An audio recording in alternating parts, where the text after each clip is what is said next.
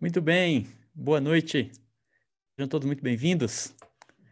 8 horas em ponto do nosso dia 15 de julho. Muito legal ter vocês aqui.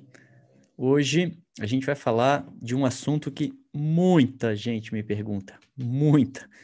E eu resolvi gravar uma live especialmente para tratar desse assunto, para sanar suas dúvidas de uma vez por todas em relação à venda de produtos de multinível através da internet.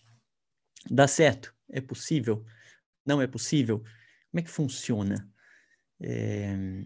Quais são os riscos? Quais são os cuidados? É duplicável? Vamos tratar disso tudo. E eu tenho certeza que você. Eu não sei se você vai gostar da minha resposta, mas eu tenho certeza que você vai entender é, os porquês do que eu vou explicar para você agora. Um, antes de começar, quero deixar registrado aqui que se você está entrando em contato comigo pela primeira vez, se você está se você me conheceu agora, você pode né, ter acesso a muito material gratuito sobre marketing multinível digital pela internet no meu curso Jornada Diamante. É só você acessar lá jornadadiamante.com.br, faz seu cadastro, é grátis, sempre será, e toda semana tem aula nova lá. Se você quiser me seguir no Instagram também, sempre tem sacada legal por lá, andrespostigo.oficial. Você me encontra lá no Instagram, vai ser muito legal te ver lá. Um, Vamos começar? É, eu costumo dizer assim, vender pela é, vender ou não vender, né? Pela internet. Eis a questão, né? Num negócio de, de marketing de rede, né? É, volta e meia alguém me faz essa, essa pergunta do tipo assim, Andrés, é, como que eu faço para vender os produtos da minha empresa através da internet? E a melhor resposta é não vendendo. Eu sei que isso pode é, ser bastante frustrante para você, principalmente nos primeiros 30 segundos dessa live. Mas o meu conselho é que você não faça isso, que você desista dessa ideia. E eu vou te dar vários motivos eh, pelos quais eu acho que você não deve investir na venda de produtos pela internet, vendas de produtos da sua empresa, ativo mensal, enfim, os produtos de uma maneira geral, eu acho que você não deve vendê-los pela internet. E eu vou te explicar o porquê. São muitas as razões. É, só que a mais importante de todas, e eu acho que seria, a gente poderia terminar a live aqui só com essa razão, é a questão da duplicação. Vender pela internet não é duplicável. E esse fator por si só já é o suficiente para você abandonar de vez essa ideia. Quer ver só? Imagina a seguinte cena: você tem uma equipe com mil pessoas. É uma equipe de um tamanho ok. Não é pequena e não é enorme, mas é uma equipe ok você tem uma equipe de mil pessoas. E aí todas elas resolvem vender o produto X da sua empresa. Sei lá, pega o produto mais famoso da sua empresa aí. E aí todas as pessoas da sua equipe vão vender esse produto na internet. Agora imagina também que a sua empresa tem outros, só cinco líderes na sua empresa que também tem equipes com mais de mil pessoas cada um deles. Então, essas pessoas das equipes deles também resolvem vender o produto mais famoso da sua empresa na internet, o produto X. E com isso, nós temos apenas 6 mil pessoas vendendo o mesmo produto na internet. Você acha que isso daria certo? Com toda certeza não daria certo. Imagine, bom, eu já vou falar sobre a questão de preço, etc. Mas imagine o nível de competição que você teria na internet, 6 mil, apenas 6 mil pessoas, porque as redes das empresas são muito maiores, vendendo o mesmo produto na internet. Não ia funcionar. Outro fator que dificulta é, a venda pela internet é a barreira tecnológica. É, só para exemplificar, existem basicamente duas formas de vender pela internet. A primeira é usando técnicas de marketing digital. E isso é muito difícil. Eu, eu falo isso com muita experiência em marketing digital. Estou há muitos anos atuando com marketing digital. É, tenho uma formação de analista de sistemas, alguns de vocês sabem disso, ou seja, eu, eu, eu a internet, quando a internet nasceu no Brasil, eu estava me formando na faculdade, em 91. Então, eu, eu, eu sou um cara de, de tecnologia, cara de internet. E eu posso te dizer com todas as é, letras que se você não tem experiência de internet, você, a sua curva de aprendizado no marketing digital vai ser muito grande. E muita gente no nosso Brasil, infelizmente, não tem essa capacitação. Tem outra coisa importante também, querendo ou não, sem querer ser grosseiro nem pejorativo, pessoas mais velhas têm dificuldades em trabalhar com a internet. E o marketing digital é muito específico, ele é uma ciência à parte, que você tem que saber várias coisas. Então, isso já faz com que o negócio não seja duplicável, seja difícil trabalhar pela internet. Então, a primeira forma é vendendo via marketing digital. Você tem que ser um especialista nisso para conseguir vender. E a segunda é anunciando gratuitamente em alguns sites. Então, vamos falar primeiro de marketing digital. É, hoje é o queridinho da vez. A internet está cheia de gurus aí, né, pregando que o marketing digital é a oitava maravilha do mundo. E eles dizem que você vai ficar rico amanhã é, e que é só você anunciar alguma coisa, anunciar o seu produto que você vai vender. Eu acho que isso é papo de vendedor. Porque o objetivo deles, obviamente, é vender o curso que eles fazem, onde eles te ensinam essas técnicas milagrosas de vender, mas eles não garantem resultado. Então é muito fácil, né? É, de fato, é, o marketing digital, ele funciona, ele dá certo, né? E funciona muito bem, mas ele não funciona para todos os nichos. Né? E eu vou explicar isso em detalhes. Né? O multinível, por exemplo, é um nicho que, na minha opinião, não funciona, não casa com o marketing digital. E um dos problemas do marketing digital, como eu já falei agora há pouco, é que ele requer muito conhecimento específico de internet. Você tem que saber criar campanhas no Google, no Facebook, você tem que saber é, fazer anúncios. O anúncio ele tem várias partes, você tem que saber o texto, como escrever o texto do anúncio, que não é só qualquer texto que escreve tem técnicas para isso. Você tem que saber quais imagens usar, você tem que saber o que você pode falar, o que não pode, você tem que saber construir uma página de capturas, ou você vai ter que mandar alguém fazer isso, você vai ter que pagar por isso. Você tem que saber construir lista de e-mails para você poder nutrir essas listas com informações sobre o seu negócio. E aí tem mais um mundaréu de coisas que são necessárias para você conseguir fazer uma venda acontecer através do marketing digital. É, então, na minha opinião, dessa forma, se você vai para o marketing digital, você está mudando o seu foco de construtor de rede para vendedor digital. E eu não tenho nada contra é, ser um vendedor digital. Pelo contrário, eu acho muito legal, é uma atividade muito lucrativa, tem muita gente que vive disso. Né? Mas você vai praticamente abrir mão de construir uma rede, já que as duas tarefas demandam muito tempo e muito empenho. Então, é praticamente impossível você fazer as duas ao mesmo tempo, construir uma rede e focar na venda de produtos pela internet. Você teria basicamente que escolher uma ou outra. Segundo ponto é que você vai ter que lidar com as dificuldades impostas pelas principais redes sociais. Hoje, vender, você vai vender basicamente através do Facebook e Instagram, que são uma, uma coisa só, uma empresa só, e vender através do Google. E é muito difícil você conseguir vender através dessas plataformas por diferentes motivos. Né? Você até consegue fazer um anúncio com facilidade, até aí tudo bem. Essas ferramentas hoje, tanto de Facebook quanto de Google, elas te guiam num passo a passo e você vai lá e consegue montar um anúncio. Mas ter resultados é outra história completamente diferente. É, o, tanto o Facebook quanto o Google são ferramentas extremamente complexas quando o assunto é venda. É, eles, por, por exemplo, eles proíbem é, qualquer tipo de anúncio que prometa ganhos, qualquer tipo de anúncio que prometa perda excessiva de peso, é, pro, pro, eles proíbem alguns tipos de dizeres, você não pode falar que dá a entender que a pessoa vai ter tal benefício. Então, é muito chato anunciar nessas ferramentas, tem que saber bastante mexer com elas, né?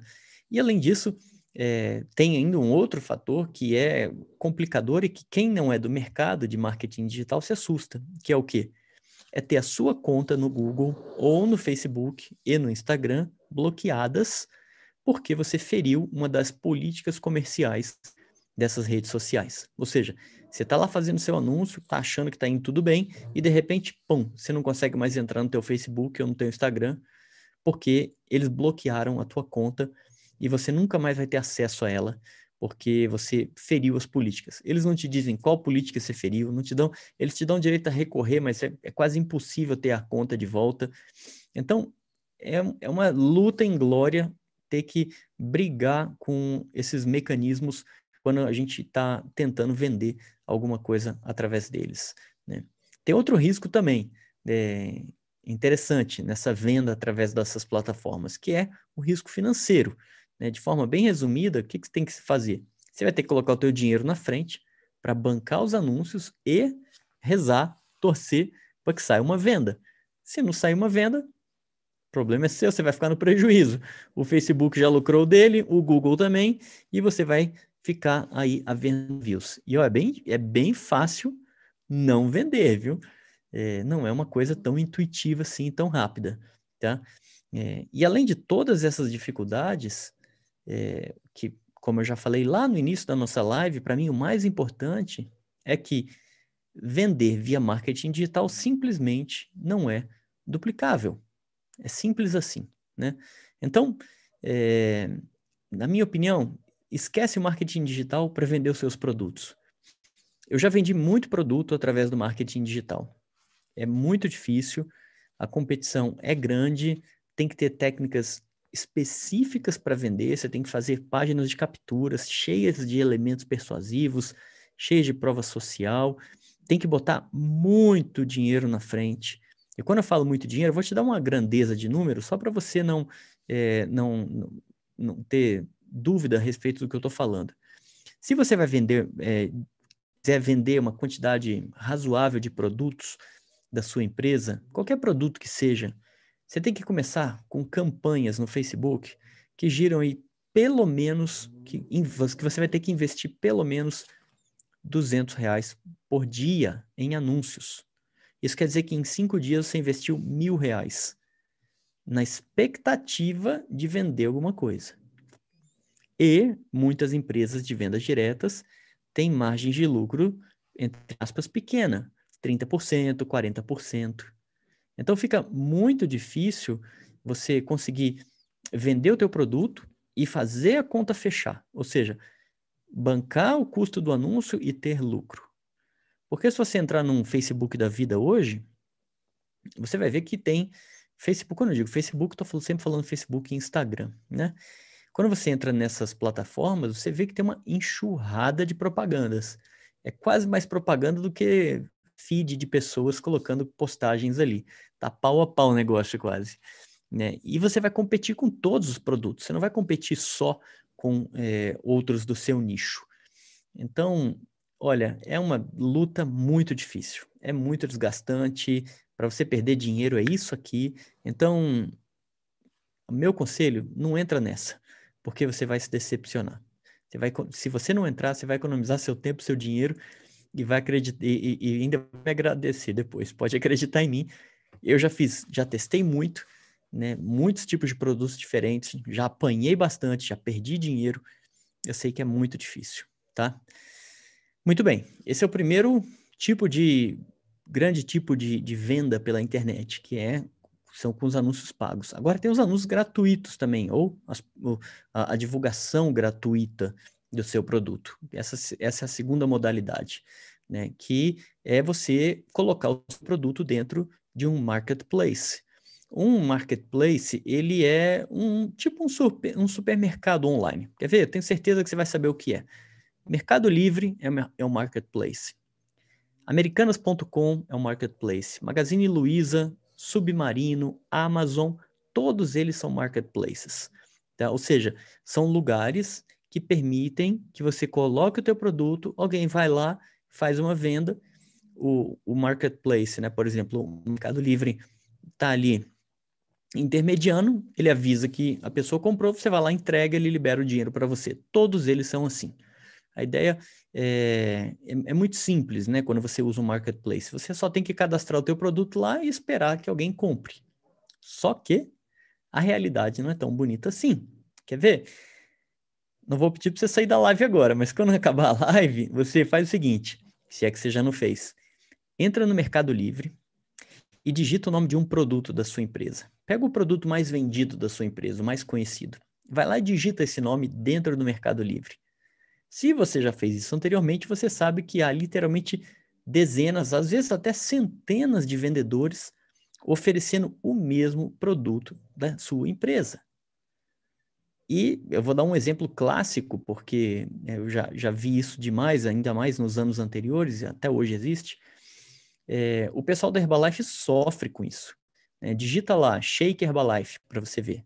Tem centenas de vendedores vendendo é, o mesmo produto. E aí a gente cai no próximo desafio, que é a guerra de preço. É bem provável que você encontre os produtos da sua empresa sendo vendidos por valores abaixo da tabela. Isso acontece geralmente por alguns motivos. Um deles é o que os americanos chamam de front load. É um, um, termo em inglês para aquelas pessoas que se entubam de comprar produto, né, que compram um monte de produto, estoca produto por qualquer motivo, né? É, essa prática, ela é proibida na venda direta no mundo inteiro, mas ainda assim, ela é muito comum. Ainda essa semana, conversando com uma pessoa, ela me falou assim: "Ah, eu tive que comprar um monte de produto para tampar, tampar os buracos na minha rede e não perder minha pontuação e meu nível". É uma loucura fazer isso. Porque no mês que vem você vai ter que fazer a mesma coisa. E aí você fica se entubando de produto e aí você morre com produto em casa, né? Essa prática é, é, é ela é muito usada para a pessoa bater um nível, né? É, ou para ganhar uma premiação. Tem, tem empresas aqui no, no Brasil, empresas americanas que estão aqui no Brasil, que dão viagens, né? Juness, por exemplo. Eu não estou dizendo que a empresa estimula, eu acho que a empresa não estimula, mas existe uma prática realizada por alguns distribuidores de que eles compram, compram, compram, bate o nível para ganhar tal viagem. Isso não é algo salutar, nem para a pessoa, nem para o negócio dela, né? E para a própria empresa. Mas, enfim, acaba acontecendo. Né? É, a pessoa se enche, enche, de produto, bate o nível e depois vai o que, que ela vai fazer com aquele monte de produto? Corre para o Mercado Livre para desovar o estoque encalhado. Tá? É, outra maneira de é, você se entubar de produto é comprando posição. Isso foi, volto a, a, dar o exemplo do Herbalife, porque isso foi muito comum na década de 90, quando alguns distribuidores da empresa, eles estimulavam que o prospect comprasse a tal da supervisão. Supervisão ou supervisor é um nível na Herbalife que te dá direito a ter 50% de desconto nos produtos. Claro, quando você tem um volume de, de, de grupo grande, você faz esse, essa, essa pontuação naturalmente. Quando você não tem ninguém, você está entrando e você é sozinho, você compra essa pontuação toda. E aí você vai se entubar de produto, né? Só que é, para isso você tem que movimentar é, essa grande quantidade de produtos de uma só vez, né? Você tem que comprar eles de uma só vez. Então, o camarada que acabou de entrar no negócio, né? O cara que entrava no negócio seguia esse, esse maravilhoso conselho e depois ele se via com caixas e mais, e mais caixas de produto em casa e não sabia o que fazer. Né? E dessa maneira, o caminho mais fácil para ele se livrar da montanha de produtos era queimar os produtos no Mercado Livre, né? para pelo menos recuperar o investimento. Né? É, entra lá, por exemplo, e hoje, agora, depois da live, digita lá Shake Herbalife, você vai ver pessoas vendendo shake mais barato do que o preço que eles compram com 50% de desconto. Então, o preço não é esse, mas eu vou te dar um exemplo. Digamos que você compra é, o shake por 100 reais para vender por 200. Né? Lá você vai encontrar gente vendendo por 98, 95, ou seja, abaixo do que eles pagam já com desconto.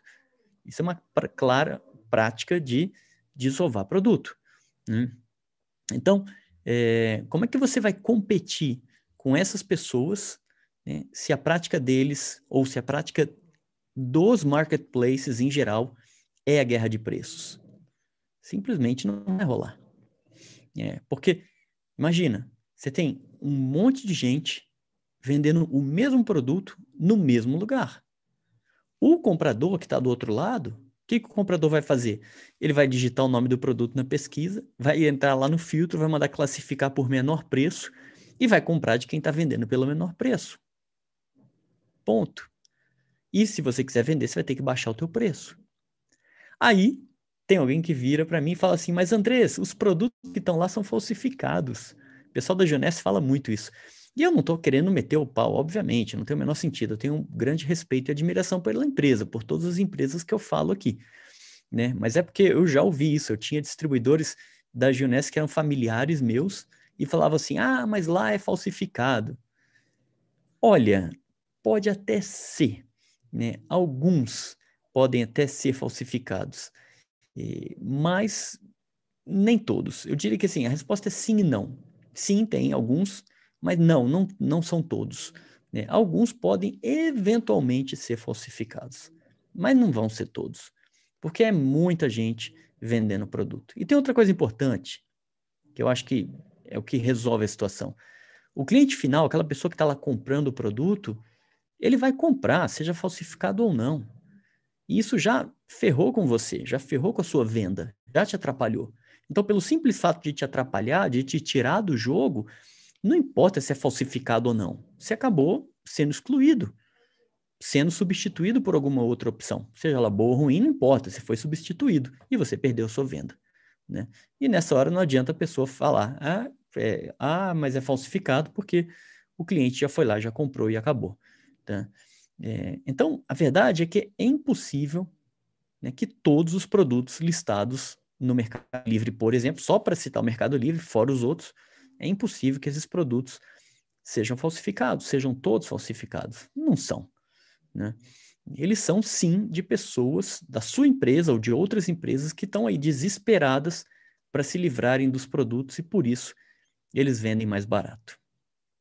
Bom, seja como for, com guerra de preços ou sem guerra de preços, o seu produto, na minha opinião, por ser um produto de venda direta, ele demanda, ou seja, ele exige, é necessário que você faça uma venda consultiva.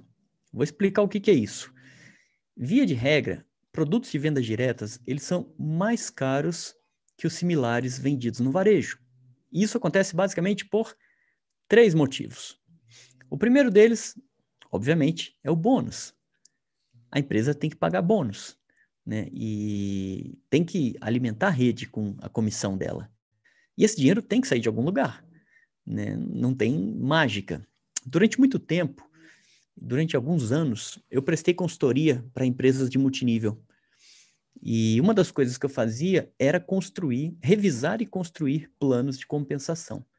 Então eu fui a fundo nesse assunto e eu conheço isso aqui, na palma da mão. E eu posso dizer para vocês com uma certeza muito grande, sem medo de errar, que de 20 a 30% do preço do produto é bônus. Quer ver? Vou te dar o seguinte exemplo, para ficar bem fácil de você entender. Digamos que você tem um produto na sua empresa que é vendido por 100 reais para você. Digamos que você compra com 100% de desconto. Então, esse produto X é vendido por 100 reais para você. A empresa te vende por 100 reais e você pode vender para o cliente final por 200. A empresa fala que o produto custa 200, te dá é, 50% de desconto, você compra ele por 100, né? E vende ele por 200 e lucra 100%. Tá. Esse produto que você, é, que você pagou 100 reais nele, de 20 a 30 reais só aí é, é bônus para a rede. E esse bônus, obviamente, vamos dizer que seja 30 reais. Esses 30 reais, eles são fatiados em várias formas de ganhos. Então, tem o bônus de recompra, o bônus multinível, o bônus liderança, o bônus global, a viagem, seja mais lá o que for, que for quais forem os, os bônus do seu plano de compensação da sua empresa. Então, o bônus encarece o teu produto de 20 a 30% em relação ao varejo. Segundo ponto que encarece teu produto, imposto. Né? É, somado Brasil com impostos estratosféricos, tem ainda um agravante. Na venda direta, a carga tributária é maior que no varejo. Tá? E agora eu vou pedir, se tiver algum contador aqui na, na, na live, você segura onda aí, não me critica não, porque eu vou fazer uma explicação bem simples sobre o recolhimento de ICMS, sobre o pagamento de ICMS. Quando você compra um produto, já está embutido dentro do, do, do, produto. Quando você vai no supermercado e compra um produto, já está embutido o ICMS lá, o imposto. Né? Se você olhar na nota fiscal, tem lá a descrição. Então, digamos que o mesmo produto que, né, que você é, paga 100 reais, a empresa, a sua empresa, ela vai recolher ICMS sobre os 100 reais que você pagou para a empresa e ela vai ser obrigada a recolher ICMS sobre os supostos 100 reais que você vai ter de lucro quando vender e se vender esse produto para o cliente final. Então, é, a gente costuma dizer muito grosso modo, e aí eu peço licença para os contadores, que é como se você pagasse um ICMS em dobro. Porque imagina que você compra esse produto por 100 reais e você vai consumir. O governo não quer nem saber. Ele já tributa a sua empresa na fonte em 18% em cima desse 100, mais 18% em cima do suposto 100 que você venderia. Se você não vendeu, azar o seu. Ah, o governo já faturou o dele. Então, a carga tributária é, é, do produto de venda direta é maior. Né? É, como eu diria, é, pedindo licença para os contadores, é o dobro, o ICMS é dobrado. Então, isso também encarece o teu produto em relação ao, ao produto de varejo. E o terceiro ponto, que também pode ser é, um motivo que gera né, mais dificuldade na venda, ou que gera a necessidade de você fazer uma venda consultiva, é o que eu chamo de valor agregado. Né? Um produto de venda direta, ele geralmente traz algum valor agregado e por isso ele acaba sendo mais caro. Né? Andrés, o que é valor agregado? Valor agregado pode ser uma matéria-prima importada, pode ser uma patente que ele usa, por exemplo, tem muito colágeno hoje que usa o tal do Verisol. O Verisol é uma patente alemã de um colágeno, ou seja, uma empresa alemã que criou um colágeno especial, apelidou aquilo ali de Verisol, criou uma patente para esse nome, e quem quer usar esse produto, né, essa matéria-prima, e colocar dentro do seu colágeno, tem que pagar royalties, ou tem que comprar o produto, pagar royalties, enfim, tem um, um negocinho a mais que ela tem que incluir no preço do seu produto, do produto dela, porque é um produto diferenciado. O colágeno com verisol tem características é, não melhores, mas diferentes do colágeno sem verisol. Né? Ele serve para alguns fins específicos, só para citar esse exemplo. Então, matéria-prima importada, patente, um processo produtivo mais elaborado, por exemplo, o teu produto tem que ficar lá descansando é, nas geleiras do Himalaia por dois anos antes de ser consumido. Não é uísque, mas enfim, é, qualquer coisa que encareça o preço do seu produto pode ser encarado como valor agregado. Né? Geralmente, produtos de venda direta têm mais qualidade, mais benefícios do que produtos similares no varejo. E quanto maior é, for o valor agregado, quanto mais valor agregado, mais consultiva terá que ser sua venda. É, ou seja, você vai precisar explicar os benefícios do seu produto em relação aos da concorrência para o seu cliente. Senão ele vai falar assim, pô, por que, que eu vou comprar né, esse seu produto que é duas vezes mais caro do que esse outro que eu encontro no supermercado? Tem uma razão. O seu produto geralmente é melhor do que o similar vendido no supermercado. Você tem que explicar isso para ele. Né? É, esse assunto é tão interessante que eu escrevi um artigo, está lá no meu blog, andrespostigo.com. Se você quiser, lê lá depois. O nome do artigo é Por que um produto de vendas diretas é mais caro? E aí ele, eu trato desses assuntos, né? Mas só para ilustrar, nesse artigo eu faço uma comparação entre pastas de dente e eu mostro a diferença gigantesca que existe entre uma pasta de dente Colgate que você compra no supermercado e pastas de dentes de quatro, cinco ou seis empresas de vendas diretas. Em alguns casos, a pasta de dente de uma empresa de venda direta chega a ser 10 ou 20 vezes mais cara que a tal da Colgate vendida no supermercado. Ou seja, enquanto uma Colgate, na época que eu fiz a pesquisa, que eu até coloquei a fonte, a data, tudo bonitinho lá no, no, no artigo, na época a Colgate era vendida, sei lá, a 2,30, e tem pasta de dente de empresa de venda direta vendida por mais de 40. Então, a única maneira de você vender uma pasta de dente de mais de 40 reais para um cliente é explicando para ele os benefícios que tem dentro dessa pasta de dente e por que, que ele precisa dela, porque que ela é mil vezes superior à pasta de dente de dois reais do supermercado. De maneira idêntica, agora, sabe, que, olha que interessante, como é que você consegue explicar isso para um cliente na internet? Como é que você consegue explicar essa diferença de preço na internet? Você não explica. O cliente só vai comprar a tua pasta de dente de supostos 40 reais se ele já conheceu o produto. Ele já gosta do produto, ele já usa, mas aí ele vai fazer o quê? Ele vai entrar no Mercado Livre, vai ver quem está vendendo por menos e vai tentar pagar mais barato comprando de alguém no Mercado Livre. Por quê? Porque ele conhece. Agora, pega um cliente que não conhece. Se ele olhar para aquela pasta de dente por 30, 40 reais, ele vai falar assim: só um louco compra esse negócio. Eu não quero, e vai embora. Para combater esse tipo de problema, você teria que criar uma página que é uma verdadeira carta de vendas com técnicas de marketing digital explicando todo o benefício da pasta de dente.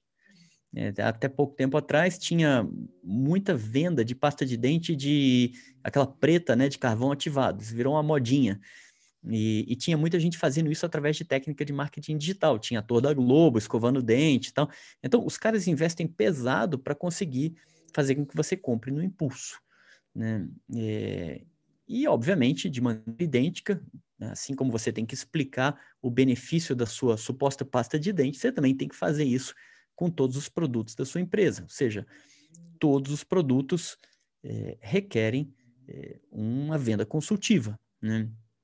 Então, tentar vender produtos de maior valor agregado com uma estratégia de guerra de preços tipo Mercado Livre é um caminho que não vai dar bons frutos. Você vai ficar dando murro em ponta de faca. Você não vai conseguir. Ou você bota o seu produto pelo preço normal e não vende lá no Mercado Livre da vida, seja lá qual for o marketplace que você for usar, ou você cai na guerra de preço. E vai ter uma margem de poucos reais ou vai vender no prejuízo, vendendo mais barato para desovar produto. Então, simplesmente não rola. Né? É, eu acredito que as razões que eu acabei de comentar por si só já são suficientes para você não vender seus produtos internet. Mas, como eu falei no início, na minha opinião, o mais importante de tudo é porque esse tipo de venda não é duplicável. Tá? É, imagina uma rede, vamos, eu falei do exemplo das mil pessoas, mas vamos pensar menor. Imagina uma rede só com 100 pessoas tentando vender os produtos no Mercado Livre. São 100 fornecedores tentando vender o mesmo produto no mesmo lugar. Como é que você vai se diferenciar? Como é que um vai se diferenciar do outro?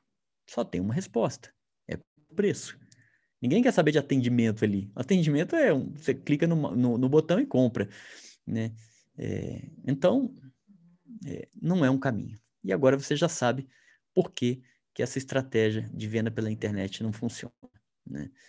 É, de fato, apenas o fator duplicação já seria suficiente para você abandonar essa ideia. Né? Eu peço desculpa de novo se eu te frustrei, mas essa é a realidade e acho que é, o mais importante é entender o que tem por trás dessa vontade de vender pela internet. Ou seja, é uma notícia ruim que eu estou dando, ruim entre aspas, né? É, mas é melhor que você tenha essa notícia agora e duplique o negócio corretamente do que você veja a sua rede morrendo, né, com pessoas tentando fazer coisas erradas.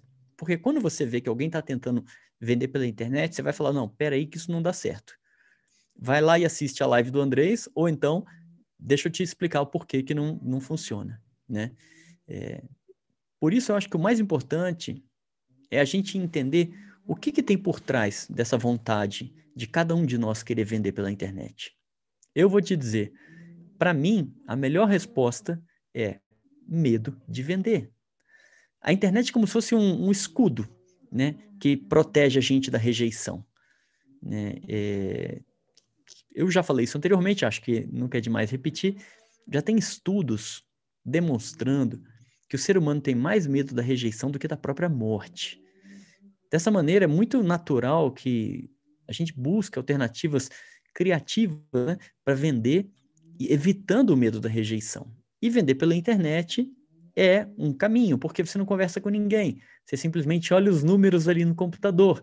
É, é, é frio, você, você não toma um não na sua cara, né? A pessoa não ri de você, não fala que o teu negócio é pirâmide, enfim, você está ali protegido, não tem é, nenhum risco. E aí é por esse motivo que as pessoas vão para a internet, por esse motivo, aliado também ao fato de que muita gente nunca vendeu na vida, muita gente cai no multinível e não tem nenhuma experiência de vendas. Eu vivi isso quando eu comecei no multinível com 19 anos. Eu era analista de sistemas. Eu, eu tinha mais amizade com o computador do que com pessoas. Vamos botar na rua para vender shampoo e sabonete? Foi um desastre. Eu não consegui, né? É, então, a gente procura escudos para nos proteger. Mas a gente precisa é, entender que é, a melhor maneira de você combater objeção, de você combater medo da rejeição, é com capacitação. Né? E como é que você combate o medo de vender? É muito fácil. Vender é fácil e é divertido, principalmente quando você sabe o que você está fazendo. Né? E eu digo isso, não importa se você é introvertido ou não, tímido ou não. Eu, quando comecei, era muito introvertido, era tímido, tinha vergonha de falar com as pessoas, não sabia. Mas vender não requer, requer malabarismo, requer técnica. Simplesmente técnica. É você seguir alguns passos que a coisa acontece. E algumas pessoas vão te dizer não, outras vão te dizer sim, e ok, não tem problema. É, a venda vai acontecer. Pensa no seguinte: como é que você se sentiu quando você tentou andar de bicicleta pela primeira vez sem nenhuma das duas rodinhas lá atrás para te ajudar a, te manter equilibrado? Provavelmente você se sentiu inseguro, né? Ou insegura. Né? E depois de algumas tentativas e alguns tombos, como é que você se sentiu? Você foi ficando cada vez mais confiante, foi ficando cada vez mais fácil, né? Com vendas é a mesma coisa. O que você precisa é, saber, na minha opinião, é fazer as perguntas certas. Ou seja, a venda é como uma receita de bolo. Né? Se você segue aqueles passos indicados, no final você vai ter uma venda. E venda basicamente é, não quero entrar nesse assunto a fundo aqui, porque não é o objeto da live de hoje, mas a venda basicamente é a descoberta das necessidades da outra pessoa. E como é que você descobre as necessidades da outra pessoa? Fazendo perguntas. Esse é assunto para um outro dia, é... mas eu quero só dar algumas dicas sobre como que você pode vender os produtos da sua empresa. Existem muitas maneiras, mas vamos falar de é, duas ou três aqui.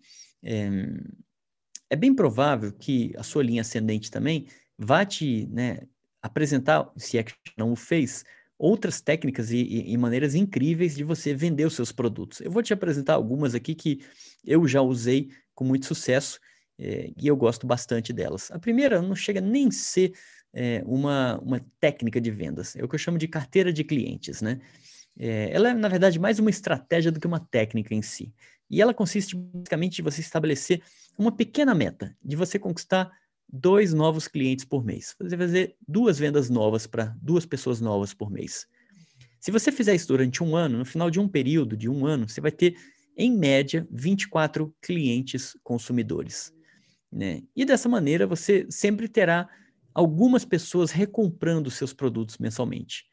Né? Alguns vão comprar todos os meses, outros vão comprar de vez em quando, outros não comprarão.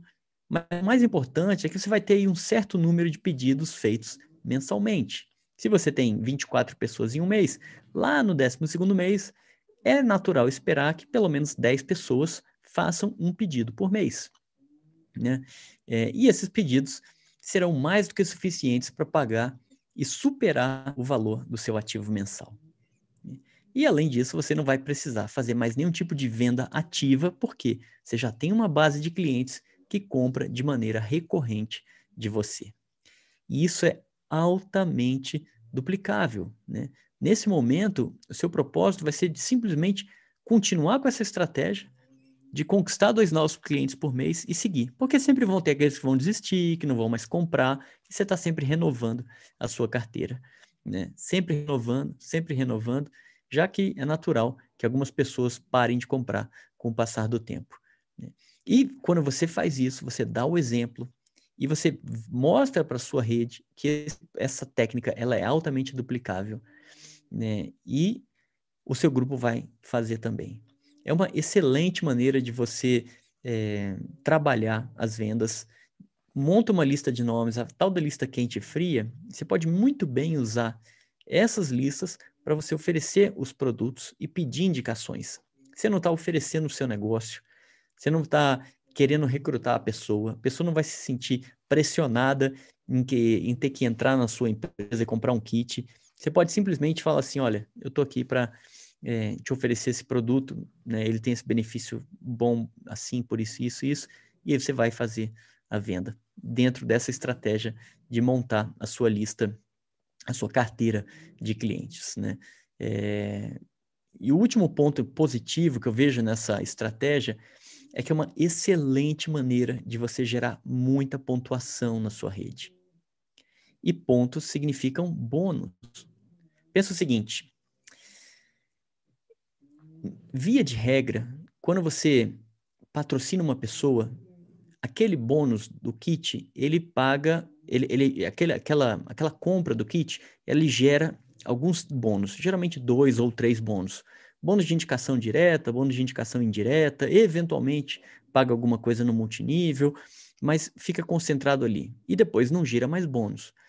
O outro tipo de bônus, que é o bônus que vem do ativo mensal, das recompras, etc., dos produtos que você vende, ele vai alimentar todos os outros é, bônus do plano de compensação.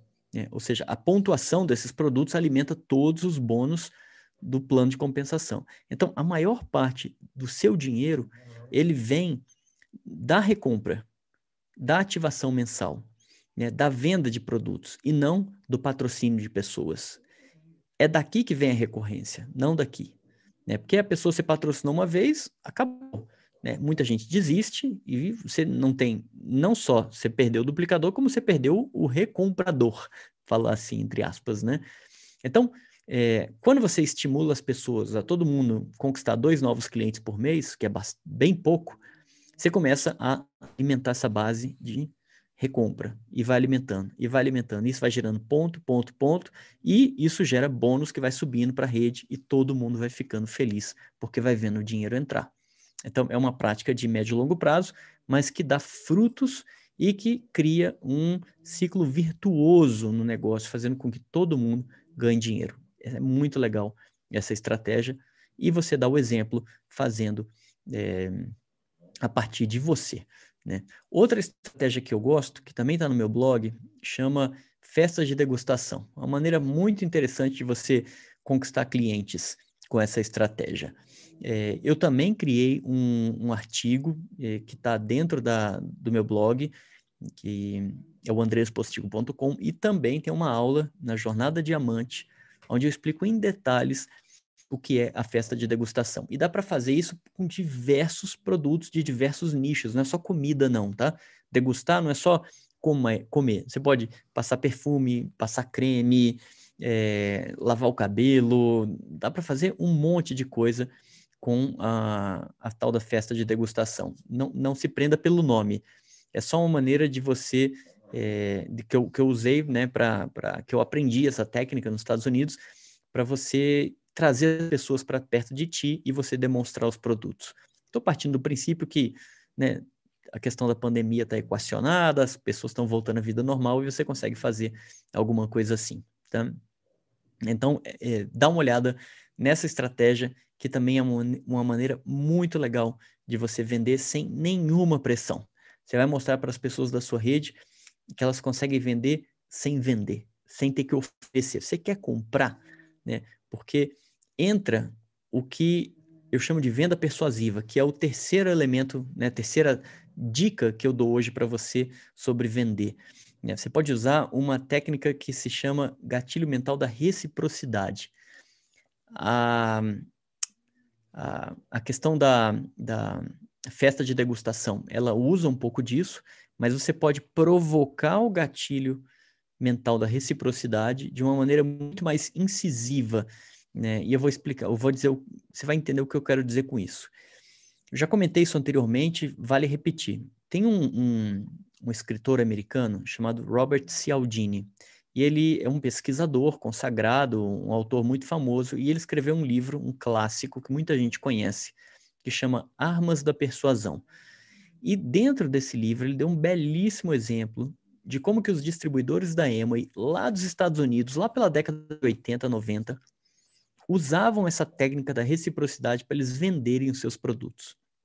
De maneira bem resumida, a ideia era identificar um potencial cliente, pegar um, um cliente da lista e levar para ele uma caixa com alguns produtos para que esse cliente ficasse com essa caixa por um ou dois dias. Como os produtos da Amway, né, é, no exemplo que ele deu, eram potes assim de detergente, limpador, tudo grande e eram concentrados, o distribuidor ia lá, né, sabia que em dois dias o cliente não ia usar nem isso aqui, ia usar só uma gotinha. Então, o distribuidor levava a caixa e falava assim, olha, esses aqui são os produtos que eu estou começando a representar. Eu queria sua opinião sobre esses produtos, então eu vou deixá-los aqui para você usar, degustar, usar esses produtos por dois ou três dias. Você vai usar sim, você põe só uma gotinha aqui, você põe uma tampinha, dilui com não sei quanto de água, usa, daqui a três, dois, três dias eu venho, vou pegar os produtos e vão, você vai me dizer o que, que você achou desse é, dos produtos que você usou. E aí, no final do período, o distribuidor voltava lá para pegar a caixa e perguntava para o cliente sobre a experiência dele com os produtos. E nesse momento, e sem se dar conta do que ele estava fazendo, o cliente buscava, através do subconsciente dele, uma maneira de agradecer a tal da gentileza que o distribuidor tinha feito. E surpreendentemente, qual era a forma que ele encontrava de fazer isso? Era fazendo um pedido.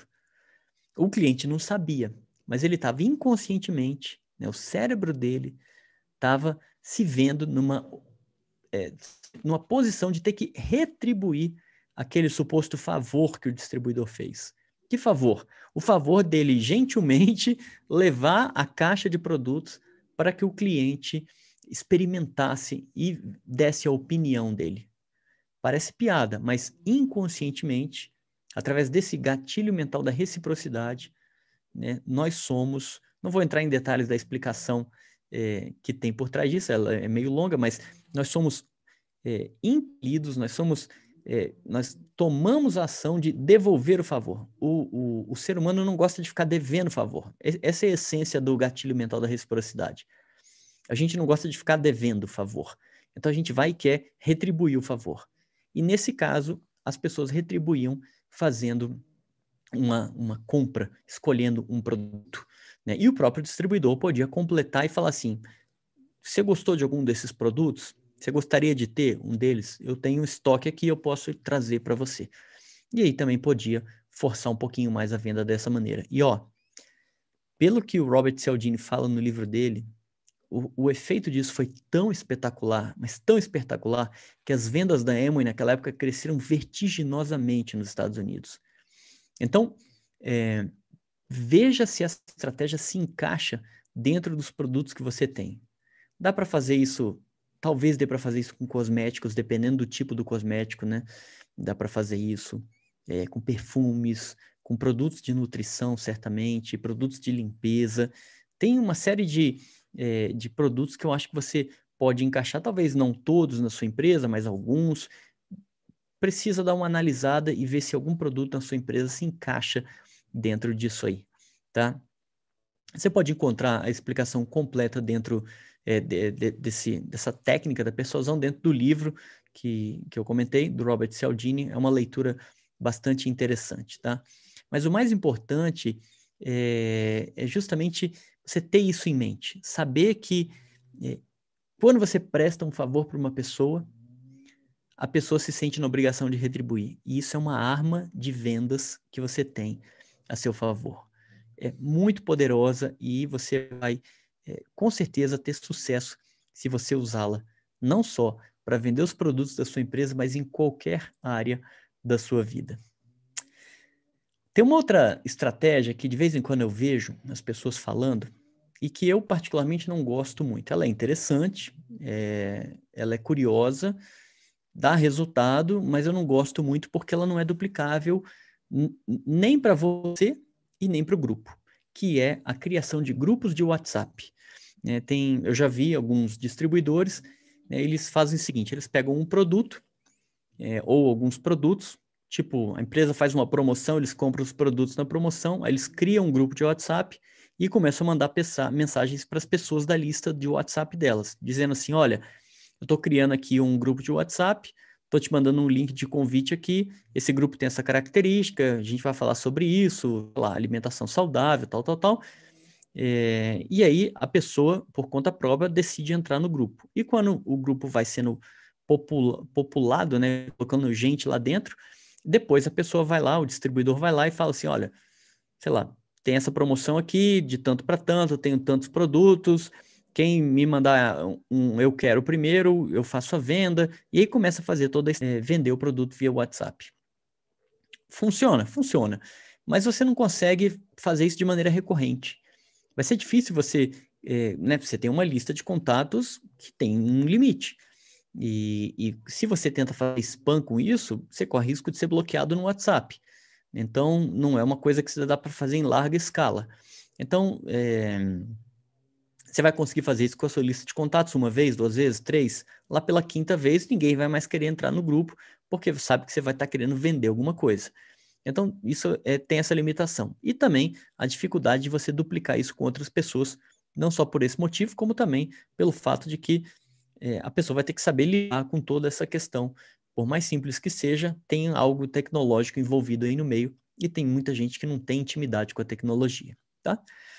Último comentário que eu quero fazer é sobre o fato de vender ou consumir, né? É interessante que mesmo depois que né, eu dou todas essas dicas sobre como vender, ainda tem alguém que me fala assim, mas Andrés, é possível apenas eu consumir os produtos da minha empresa?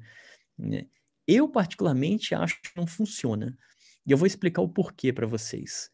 É, como eu acabei de comentar agora há pouco, né, os produtos de vendas diretas, eles são, via de regra, mais caros que os similares vendidos no varejo.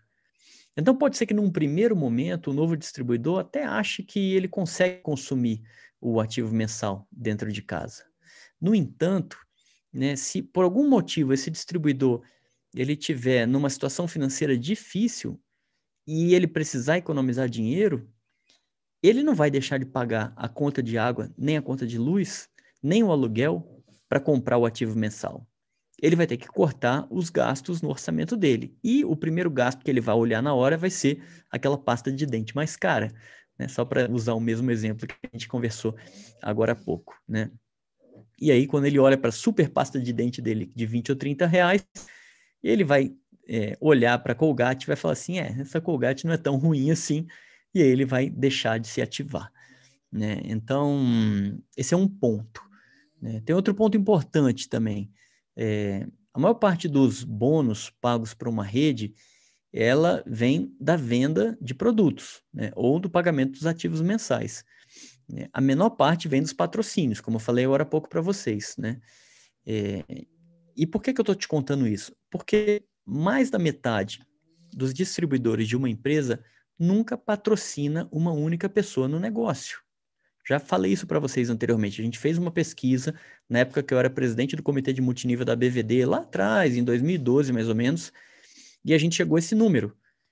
Mais 51, 52% das, das pessoas que estão na sua empresa, de todas as pessoas que estão na sua empresa, de todos os distribuidores, nunca patrocinarão uma única pessoa. Gente, metade das pessoas que está cadastrada na tua empresa não vai patrocinar ninguém. É muita gente. Dessa maneira, a única forma desses distribuidores terem algum tipo de lucro, como é que é? é vender no ativo mensal que ele, que ele consome, que ele compra. Né? E se eles não vendem, e se eles simplesmente só consomem esse ativo mensal, de onde que vem o dinheiro que eles ganham? Não vem. Então, a empresa de vendas diretas, num momento, num determinado momento, vai começar a virar prejuízo para eles. Vai começar a virar problema para eles. E eles vão parar de comprar. E a tua rede vai ficar vulnerável. Porque se por qualquer razão é, eles pararem de consumir, o que, que vai acontecer? Seu bônus vai secar, seu bônus vai acabar. Por isso, a venda não é só uma prática saudável, mas é uma prática necessária para a sobrevivência não só dos seus downlines, como a sua também. Agora, é claro, há exceções. Né? Nesse momento que a gente está agora, é, a gente tem a sul-coreana Atomy, que está aí fazendo um barulho no Brasil, se preparando para lançar as operações dela aqui no nosso país. E a Atomy é um belíssimo caso de sucesso que mostra que o que eu acabei de falar não é uma verdade absoluta. Né? Porque a política da Atomy, até onde eu sei, é que você não precisa vender, você precisa apenas consumir e indicar. Né? E o sucesso e o crescimento astronômico que a empresa tem nos diversos países mostra que essa estratégia está dando certo lá. Agora, será que isso vai funcionar no Brasil? Eu vou te listar cinco desafios que eu vejo que a Atomy e os seus distribuidores vão enfrentar. Eu não estou jogando contra, não, tá? Eu, eu faço votos que funcionem, mas olha os desafios. Número um, nosso famoso custo Brasil. Morar nesse país é uma delícia. Você deve já ter ouvido falar de custo Brasil carga tributária elevadíssima, né? Mesmo é, que empresa de venda direta tenha produto barato, como eles promovem, ou como os distribuidores dele dizem que vai ser, ainda assim eles vão ter que competir com similares vendidos no varejo. E além disso, né, você tem que, além de né, ter que competir, você tem que somar o preço né, já elevado dos produtos, você tem que somar a isso aquele imposto nada camarada que é o imposto de importação. Se eles trazem produtos de fora ou trazem matéria-prima de fora, tem o tal do produto, o, o imposto de importação, que em alguns casos, para piorar, pode chegar a 100% do valor do produto, o imposto. Né? Então, é, como é que resolve isso? A alternativa seria iniciar a produção local que por vezes não consegue espelhar o produto vendido lá fora, ou seja, não consegue ter os mesmos componentes da, na matéria-prima dos produtos vendidos lá fora por conta de outro problema que eu vou tocar aqui agora, que é a barreira regulatória. Tem várias empresas, por exemplo, a Gilnes está produzindo no Brasil, a Emoi está produzindo no Brasil, a Herbalife está produzindo no Brasil. Todas elas traziam só de fora. Aí começaram a ver esse tamanho desse problema e começaram a produzir aqui. O segundo desafio que a Atomy vai enfrentar, na minha opinião, se chama logística. Não preciso dizer, você sente isso no seu bolso. Imagina você comprar a nossa famosa pasta de dentes vendida por 20 reais e pagar mais 20 de frete porque você mora, por exemplo, na região norte ou nordeste e o centro de distribuição da empresa está no estado de São Paulo. Não vai rolar. Né? Você pagar o mesmo preço, às vezes mais caro do que o produto em termos de frete. Para resolver esse problema, a empresa teria que investir em centros logísticos, né? centros logísticos avançados, né? um aqui, grande, e outros em outras regiões do país. Só que isso implica em custos adicionais e implica necessidade de ter mais estoque. Em vez de você ter só um estoque concentrado, você tem que ter estoque aqui, ali, ali. Se o estoque de lá acaba, você tem que mandar para lá. É, se o de cá sobra, tem que mexer. Então, isso aumenta custo. Terceiro desafio que eles vão enfrentar, na minha opinião, se chama desafio regulatório. Né? O bicho-papão das empresas estrangeiras que tentam se estabelecer no Brasil tem nome, ele se chama, quem adivinha? Anvisa. Isso é um monstro esse negócio. Né? Várias empresas desistiram de, de, se estabelecer aqui no nosso amado país por conta da, ou seja, da, ou por conta da burocracia, ou por conta de lobby, ou a necessidade de você pagar aquele famoso por fora para resolver. Né? Por quê? Porque essa querida agência governamental só embaça o meio de campo. Tem um caso emblemático no Brasil, quem está no multinível há um pouco mais de tempo, assim como eu, deve, ter, deve se lembrar da Tahiti Noni, uma empresa incrível, americana, se expandiu no mundo inteiro super rapidamente, fechou suas operações no Brasil, simplesmente porque a amada Anvisa proibiu a venda do suco que era o carro-chefe da empresa, que era o suco de Noni. Né? Por uma série de motivos, porque os, os, distribuidores estavam alegando que o produto curava X, Y ou Z, enfim, fechou, proibiu a venda e a empresa decidiu encerrar as operações e ir embora. Né? Porque que, quem é mais antigo aqui é, também vai lembrar de uma outra empresa chamada Organogold. Por que, que a Organogold, que vendia ou vende os cafés orgânicos, nunca entrou no Brasil? Porque um dos produtos dela, só para citar um, é, tinha é, ou tem né, um cogumelo chamado Ganoderma lucidum, que a amada Anvisa não deixa entrar no Brasil. E a empresa né, pulou fora. É, então, esse é outro desafio. Se for trazer produtos que são produzidos lá fora, eles vão ter que passar pelo crivo da Anvisa, e aí tem toda essa história para ver como é que vai acontecer. Quarto desafio que eu vejo da Atomy, preço, né? Já falei, carga tributária pesa, logística pesa, né? Isso tudo por si só já dificulta é, a estratégia de ter produto barato. Né? E se você adicionar ainda a isso aí a necessidade do bônus, essa estratégia do preço barato vai ser para inglês ver, né? vai ser uma ilusão.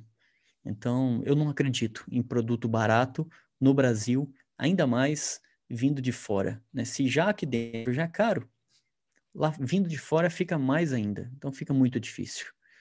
E aí, como é que fica a questão do, da comparação com o varejo?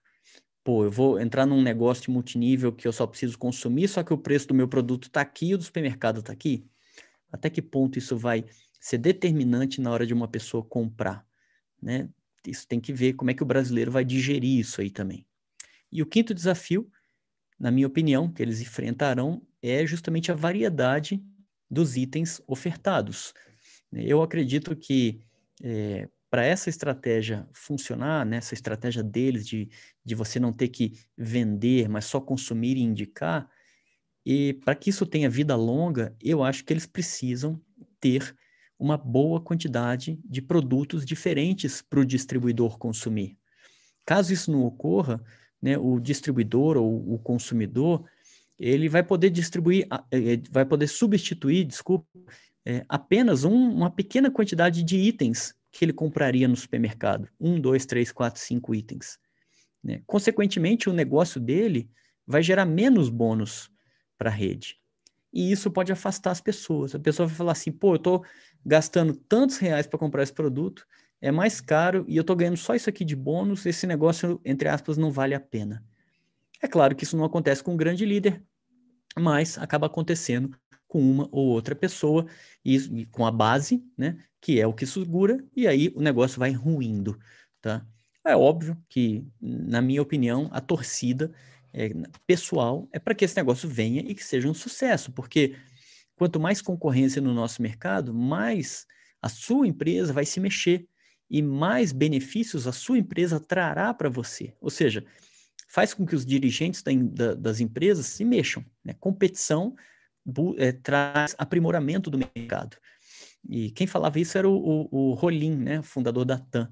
Ele falava assim: Eu amo a concorrência, né, porque a concorrência me faz acordar mais cedo e me faz trabalhar mais. Então, eu acho que se uma empresa como a Atom vem e dá certo, vai ser bom para você, porque a sua empresa vai se mexer e vai trazer melhorias para o seu negócio. Então, você acaba tendo um, um ganho aí é, colateral. Né? Todo mercado vai ganhar. Você, como distribuidor, vai ganhar, vai receber melhorias no negócio, o cliente final vai ganhar, porque vai ter mais opções, o mercado de vendas diretas como um todo ganha, porque a venda direta fica mais conhecida pelo público em geral e fica mais aceita. Então, é benéfico. Né? Vamos torcer para que eles tenham sorte na empreitada deles. Tem cinco desafios, na minha opinião, é, grandes para eles enfrentarem. Enfim, para a gente concluir, eu dei várias razões para você hoje pelas quais vender pela internet pode se tornar motivo de grande frustração, não só para você, como para as pessoas da sua rede. Mas o mais importante, para mim, se a gente fosse resumir em uma palavra, como eu já falei, né, o motivo pelo qual eu não te aconselho vender pela internet é porque esse negócio não é duplicável. E se ele não é duplicável, você não vai conseguir criar uma rede baseada em vendas, que é o que você precisa para fazer a coisa acontecer.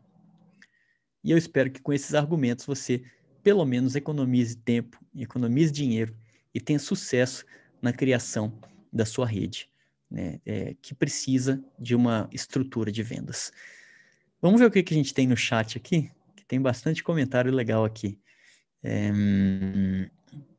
o Adalberto está dizendo assim, por isso que eu só faço no Google, porque bloquearam a minha conta no Facebook. É, e tem uns três anos parados lá. É, o, o, o, lance de fazer no, no Google é, é, um outro desafio também. Também dá certo, mas também tem. Primeiro desafio é você ter que vender, tem que saber usar o Google. Né? O Google é uma ferramenta muito interessante, mas muito difícil.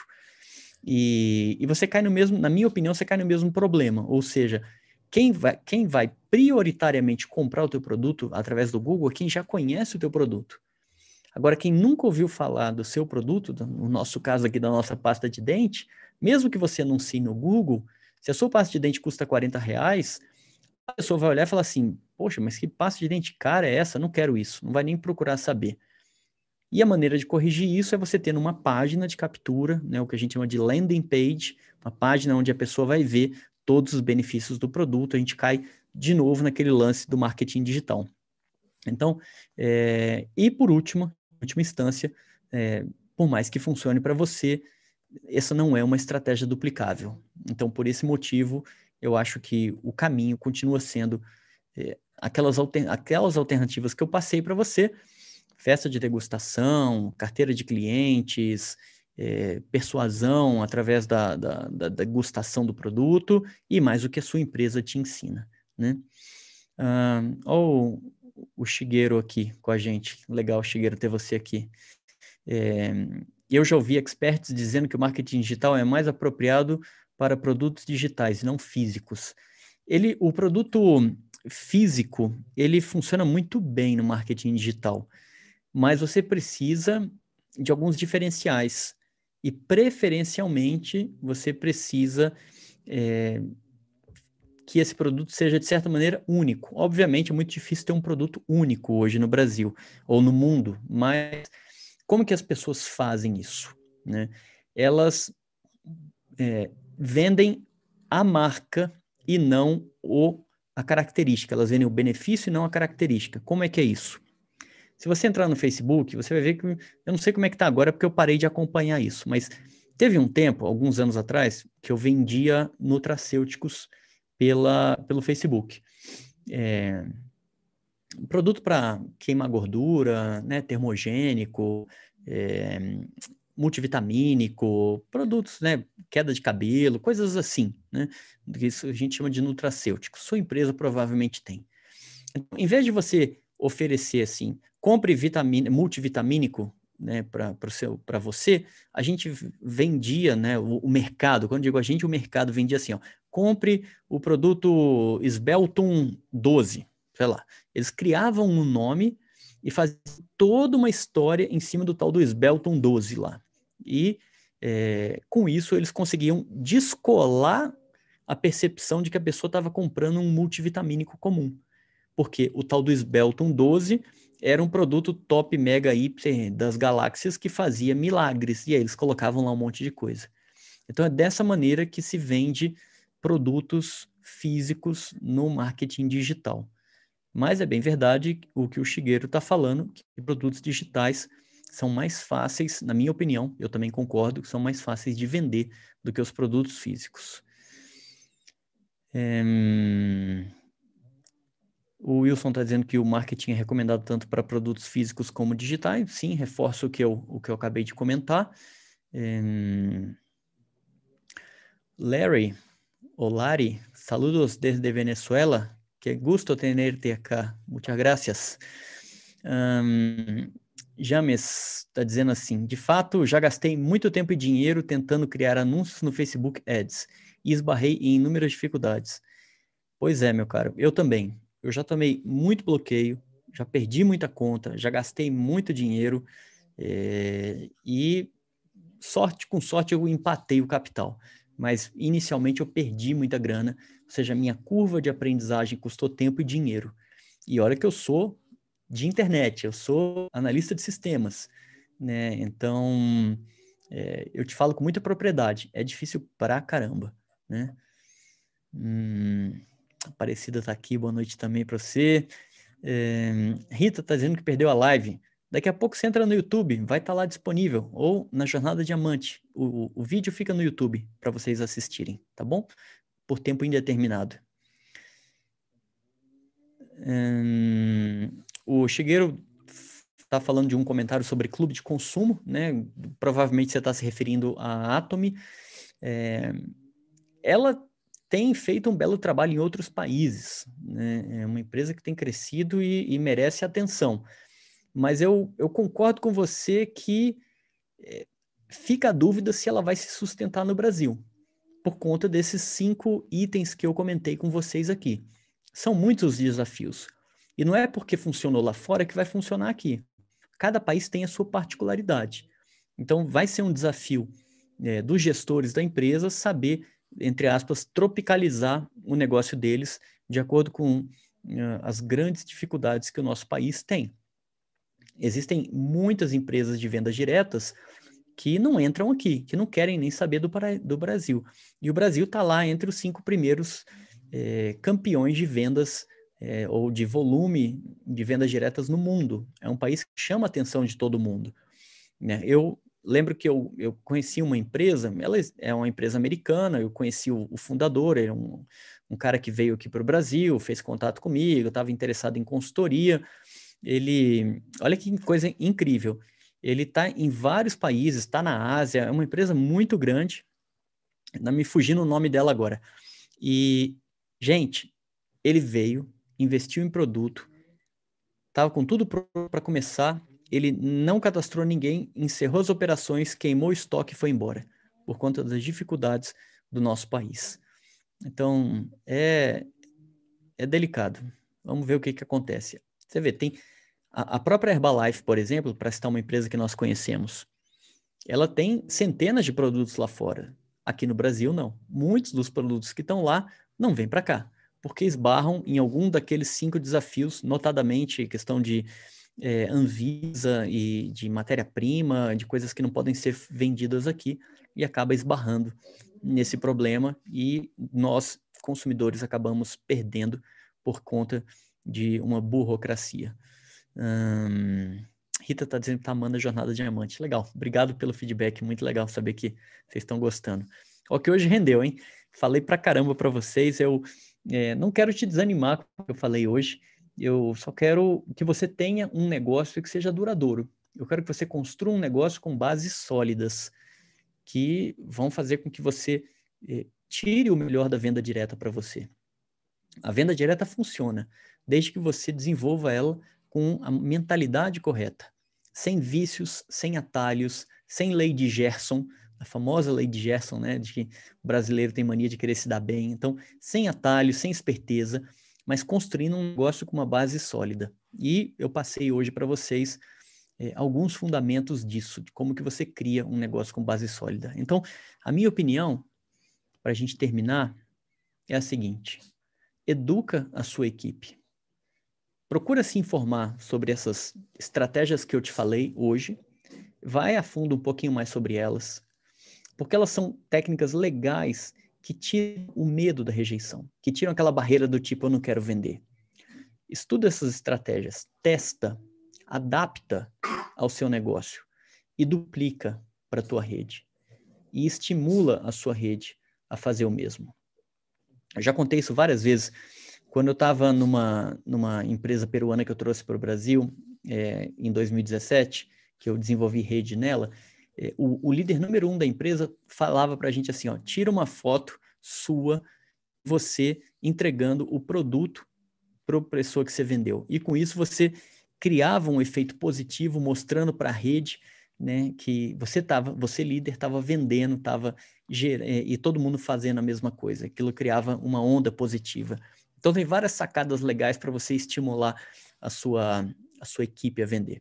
E eu é, te convido a a, a ir por esse caminho. Talvez não seja o mais agradável, talvez seja um pouco mais longo, mas seguramente é o mais sustentável e é o que vai te dar dinheiro no médio e longo prazo, que eu acho que isso que é o importante. Bom, meus amigos, muito obrigado por, pela companhia de vocês. Sempre uma alegria compartilhar conhecimento com vocês. Quinta-feira que vem tem mais conteúdo. Vamos trazer mais coisas legais aí para a gente discutir, tá bom? Fiquem bem, um ótimo final de semana. A gente se vê na próxima quinta. Até mais. Tchau, tchau.